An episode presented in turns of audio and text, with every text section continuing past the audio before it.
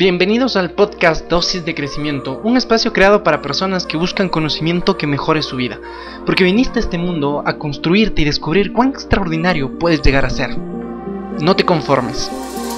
Aquí hablaremos sobre desarrollo personal, motivación, productividad, psicología, inteligencia emocional, hábitos, salud y todo, todo lo que sea necesario para que tengas las herramientas que te permitan construir una vida de la cual te sientas orgulloso.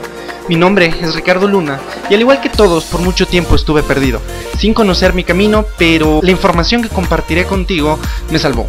Me ayudó a construir un propósito y mi misión es compartir con personas como tú que se encuentran en su propia búsqueda para brindarte un poco de ayuda y que tu camino sea algo más sencillo. Así que, comencemos. Bienvenidos al episodio número 3 de este podcast en el cual eh, voy a hacer una pequeña continuación del anterior episodio en el que hablaba sobre autoconocimiento en tiempos de COVID, pero este más enfocado a qué sucederá después, cuando ya terminen las cuarentenas, y justamente responder esa pregunta es el propósito. Es un poquito dedicado este podcast más a emprendedores, así que si tú tienes eh, un emprendimiento o deseas arrancar un emprendimiento, la información de este que te voy a dar aquí podría llamarte un poco, un poco la atención, ¿ok? La, la pregunta, como te decía, es ¿qué pasará cuando terminen las cuarentenas? Primero quiero tocar un poco de la dinámica social a corto plazo. A corto plazo muy seguramente van a, suceder cosas como las siguientes. Primero se van a limitar las reuniones y aglomeraciones de grandes grupos de personas.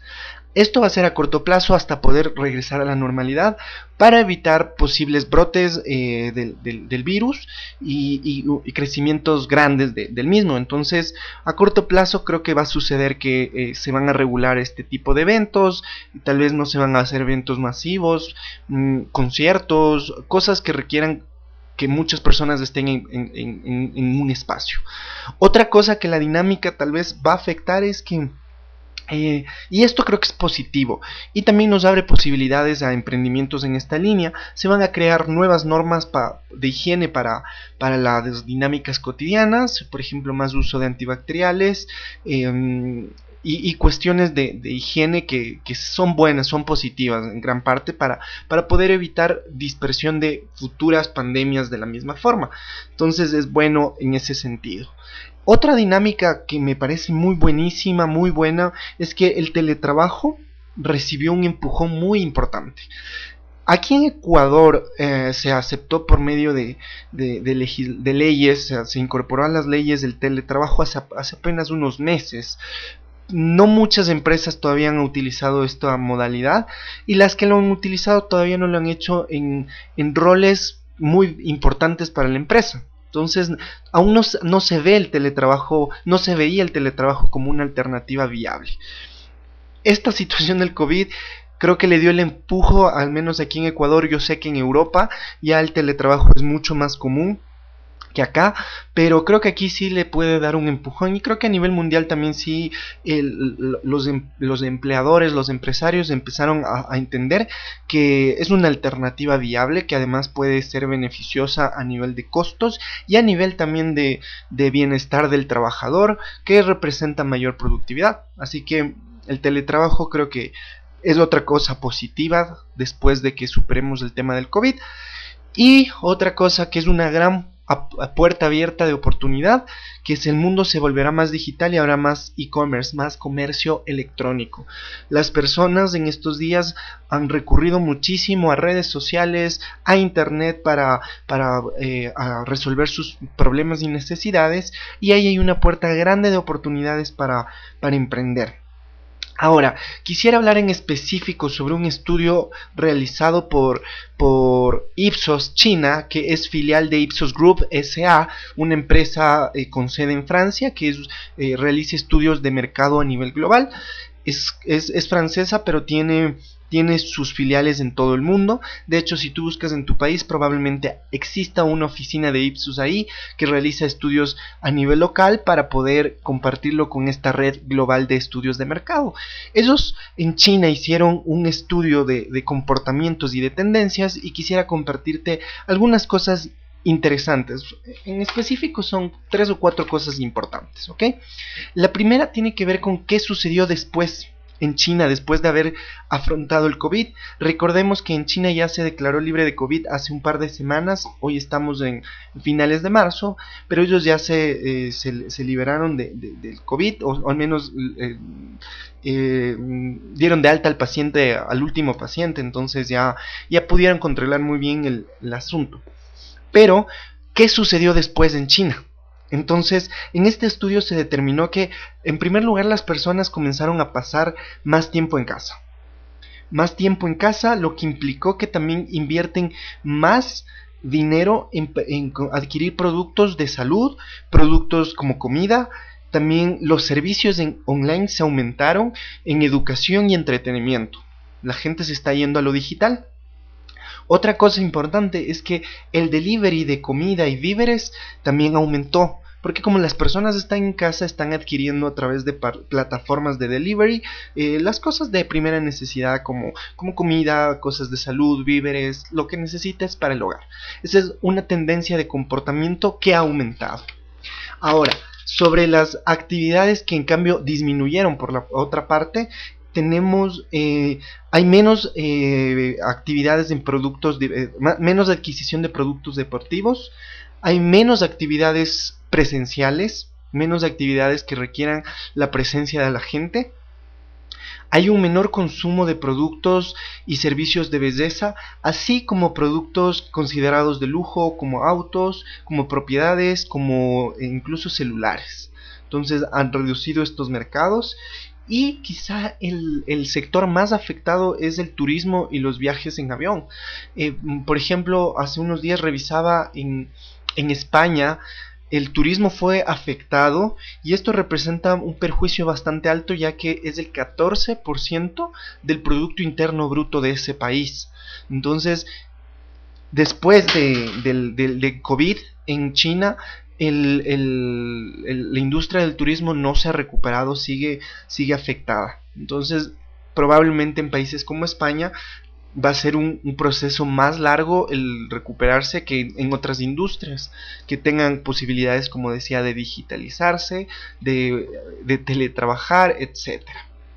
Ahora, esto eh, también genera que eh, dentro de la dinámica, ese era el primer punto, otro dentro de la dinámica social, los espacios públicos no están siendo muy muy utilizados, o sea, no se ha regresado plenamente a la normalidad, el espacio público está siendo visto con cierto recelo y eso inevitablemente afecta a, ciertas industrias como específicamente los gimnasios, la parte de salud, que venía teniendo un interesante crecimiento en los últimos años, la gente está optando bastante por hacer más ejercicio, entonces han incrementado los gimnasios, los crossfits, eh, gimnasios especializados, y con esto del COVID están siendo un poquito eh, perjudicados, bastante perjudicados gimnasios en China y otro elemento es el transporte público. Dentro de este temor generalizado al espacio público, la gente también está, está consumiendo menos transporte público, por lo que se elevan eh, servicios como transporte privado, también adquisición de, vehículos eh, privados, se incrementarán estos, estos industrias se incrementaron en China y es posible que suceda en otros países. Ahora, Haciendo un resumen de industrias perjudicadas, eh, tenemos aerolíneas, tenemos gimnasios, tenemos turismo, tenemos publicidad tradicional y el retail. El retail es la venta eh, minorista, entonces todas estas industrias en China a través del estudio de Ipsos han sido perjudicados. Por otra parte, esto no significa que la economía se fregó en su totalidad, significa que se abren nuevas oportunidades, nuevas oportunidades que deben, deben ser aprovechadas por los negocios actuales y también por las posibles personas interesadas en emprender. Una, una de las, de las eh, industrias y oportunidades que se están abriendo es el tema de educación en línea. Todo tipo de educación, que además del e-learning, que es educación en línea, tiene un potencial de crecimiento desde hace unos un tiempo, eh, un potencial ya de crecimiento. Con la presencia de COVID, esto se incrementó. Es una industria todavía en pañales, que ya estaba en pañales antes, pero ahora eh, se incrementó más la necesidad de trabajar por aquí. Y, no hablamos únicamente de e-learning a nivel tal vez eh, formal, sino eh, se puede estar enseñando de todo, desde preparar pan hasta cómo preparar algo, eh, hasta finanzas, hasta contabilidad, etcétera. O sea, es una gran oportunidad para profesionales o, personas que tengan algún conocimiento técnico que pueda servir. Puedes utilizar esta oportunidad del, coronavirus para comenzar a generar la, educación online fintech, que es herramientas de finanzas enfocadas con eh, vinculadas con tecnología, es otro, otra industria beneficiada, igual que publicidad eh, digital. La publicidad va a tener que cambiar para muchas personas y los que no se adapten van a ser muy perjudicados. La publicidad tradicional ya ha tenido un menoscabo con el surgimiento de redes sociales y de herramientas para, publicidad online, pero con este asunto, con una tendencia de personas a no salir mucho de su casa, en China se vio que la publicidad digital mm, permitió que los, negocios puedan manejar ese, esa, esa conducta de del mercado de la gente. Por esa misma razón, el e-commerce, el comercio electrónico, lo que se pueda comerciar, comercializar mediante eh, eh, vías electrónicas y el delivery y las entregas de, de, estos productos, de estas ventas, van a serse también beneficiadas, así se ha visto en China. ¿Ok? Hay tres lecciones de China que podríamos recibir y es el segundo punto. El primer punto ya te mencioné como las industrias más afectadas, y que, cuáles son las conductas, las tendencias de comportamiento y las lecciones que China nos puede estar dejando. Y, todo este proceso de COVID nos, nos deja y, y te los voy a poner de cierta forma a modo de preguntas. Si es que tú eres emprendedor, Especialmente esto va para emprendedores, ¿ok? Número uno es cómo posicionas tu marca. O sea, estás teniendo presencia online y tienes estrategias digitales para, para eh, posicionar tu marca. Tienes mecanismos de delivery para distribuir tus productos o, tus servicios. ¿Cómo vamos trabajando con el tema del posicionamiento de marca? Si tú tienes únicamente estrategias a nivel presencial, muy seguramente el coronavirus en este momento te impactó durísimo y también te va a seguir afectando después. ¿Ok? Porque eh, como se ha visto en el estudio de Ipsos, el comportamiento en China no es que regresó a la normalidad, sino sigue todavía un poquito la gente con ese temor y, genera conductas que generan tendencias y estas tendencias em, deben, debes adaptarte o no. El segundo cuestionamiento es si tu modelo de negocios está adaptado y estaba listo para, para afrontar esta situación. O tuviste que detenerte, detener tus actividades al 100%. ¿Por qué? Porque el modelo de negocios, eh, hay personas que ya venían trabajando con, ciertas herramientas de teletrabajo y el momento de hacer esta transición que de, paso fue de la noche a la mañana, tocó trabajar de un día para el otro, irse a teletrabajar, resulta que muchas empresas que ya tenían ciertas herramientas o tenían establecidos sistemas, no les golpea tan fuerte y pudieron adaptarse y, seguir funcionando, tal vez no al mismo ritmo, pero seguir funcionando. Versus eh, negocios, emprendimientos que no tenían una, una alternativa y no estaban listos y en serio tuvieron que frenar sus actividades y, se paralizaron al 100%. ¿ok? Y el tercer el tercer, eh, tercer cuestionamiento es cómo, eh, cómo vas con el marketing digital en tu negocio y emprendimiento.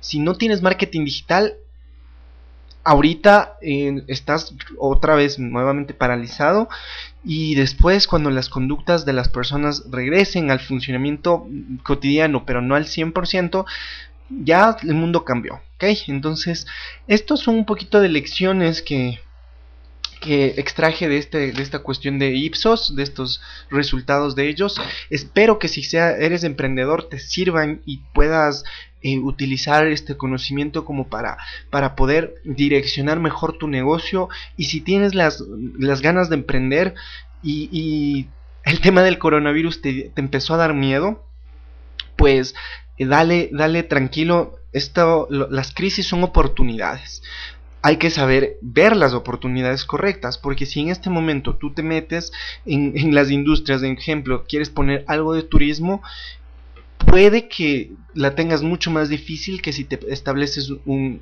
e-commerce. Entonces, por ese lado, vamos a, vamos a, pensar mucho mejor, vamos a, aprovechar oportunidades, la vida es de oportunidades y debemos aprovecharlas, ¿ok?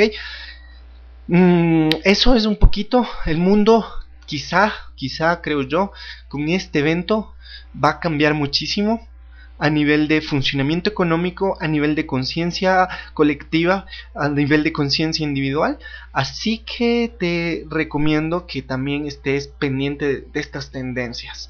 A mí me encanta también hablar de temas de emprendimiento. No es algo que lo he puesto directamente dentro de este podcast como un, un objetivo, pero pero creo que vamos también a seguir hablando de temas como estos. Así que espero que te encuentres súper bien. Un fuerte abrazo y que nos sigamos escuchando. Chao.